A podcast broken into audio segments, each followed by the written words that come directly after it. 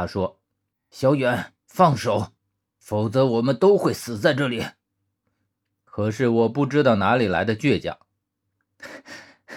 即便你并不是我真正的队友，但我不像你，我珍惜每一条人命。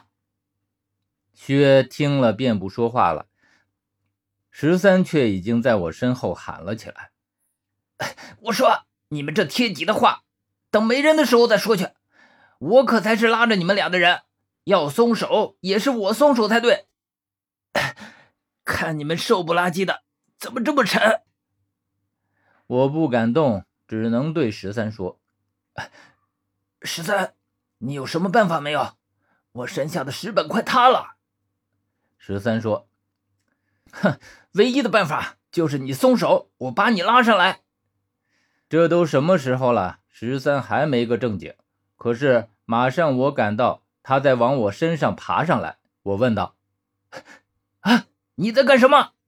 他说着，用身体压住我的双脚，一只手依旧牢牢地拉住我，只是另一只手正往我身上够。哎，拿你身上的金刚伞。”你又不是黄花大闺女，我能把你咋地？我大致想到了他要干什么，他大约是想把金刚伞给削来抵抗钢刺，然后我松手，他先把我拉上来，而依靠薛的身手，应该可以轻松的爬上来。可是十三拉了一阵，却根本拉不开，他骂道：“我靠，阿远，你这是绑金刚伞还是绑孩子呢？”这时候我也不和他争，哎呀。我腿上有伞兵刀，你直接割开好了。我感觉有些撑不住了。我感到身下猛地又塌了一块，大概是十三动作太大的缘故。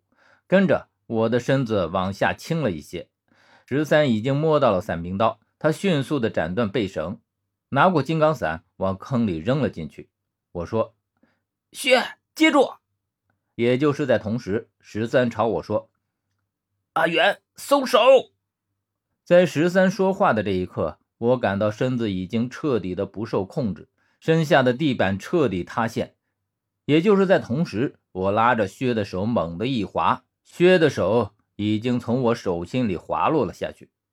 我只看见薛落下去，接着我感到十三奋力的将我从深坑里拉了出来，坑边的石块又继续落进去一些。我爬起来，再次来到坑边。才刚俯下身子，薛已经爬了上来。我赶紧拉住他，他身子一翻就上来了。我这时才松了一口气。可是当我看见薛腿上的殷红一片时，心又揪了起来。他受伤了，而他却浑然不在意，只说我们赶紧离开这里。虽然火焰已经被隔在了深坑的另一边，可是空中弥漫的汞雾就已经足够让我们死一次的了。我和十三点头。先出去再说，鬼知道这里还会有什么别的机关。我们走进墓道里面，这里的温度不比墓室里，所以汞雾蔓延不进来。我们这才停下来。薛揪开裤腿，我看见一道触目惊心的伤口在他的小腿处，血簌簌的流个不停，而薛竟然一点痛楚的表情都没有。我不禁暗暗佩服他的耐力。这般的伤口，换做别人，只怕早已走不了路了。而他还在坚持着一声不吭，丝毫无事的样子。他见我和十三惊讶，只是淡淡的说了一句：“我没事。”说完，他从包里拿出止血的药物，眉头都没皱一下，就全部撒在了上面，然后用绷带一层层的包了。我真怀疑他究竟有没有痛觉。我和十三在一旁干站着也帮不上忙，看着薛简单的包扎了伤口。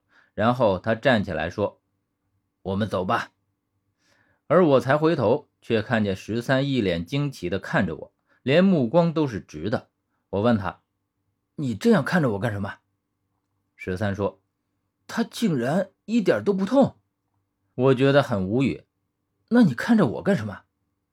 十三这才嘿嘿一笑说：“嘿嘿，他那张冰山脸看着多可憎，哪有你表情丰富？”我看你的表情怎么像是你腿上有伤一样，痛的眉头都皱起来了。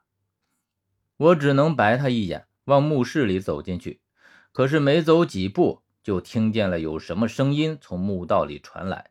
是的，的确是墓道里，而不是前面的墓室。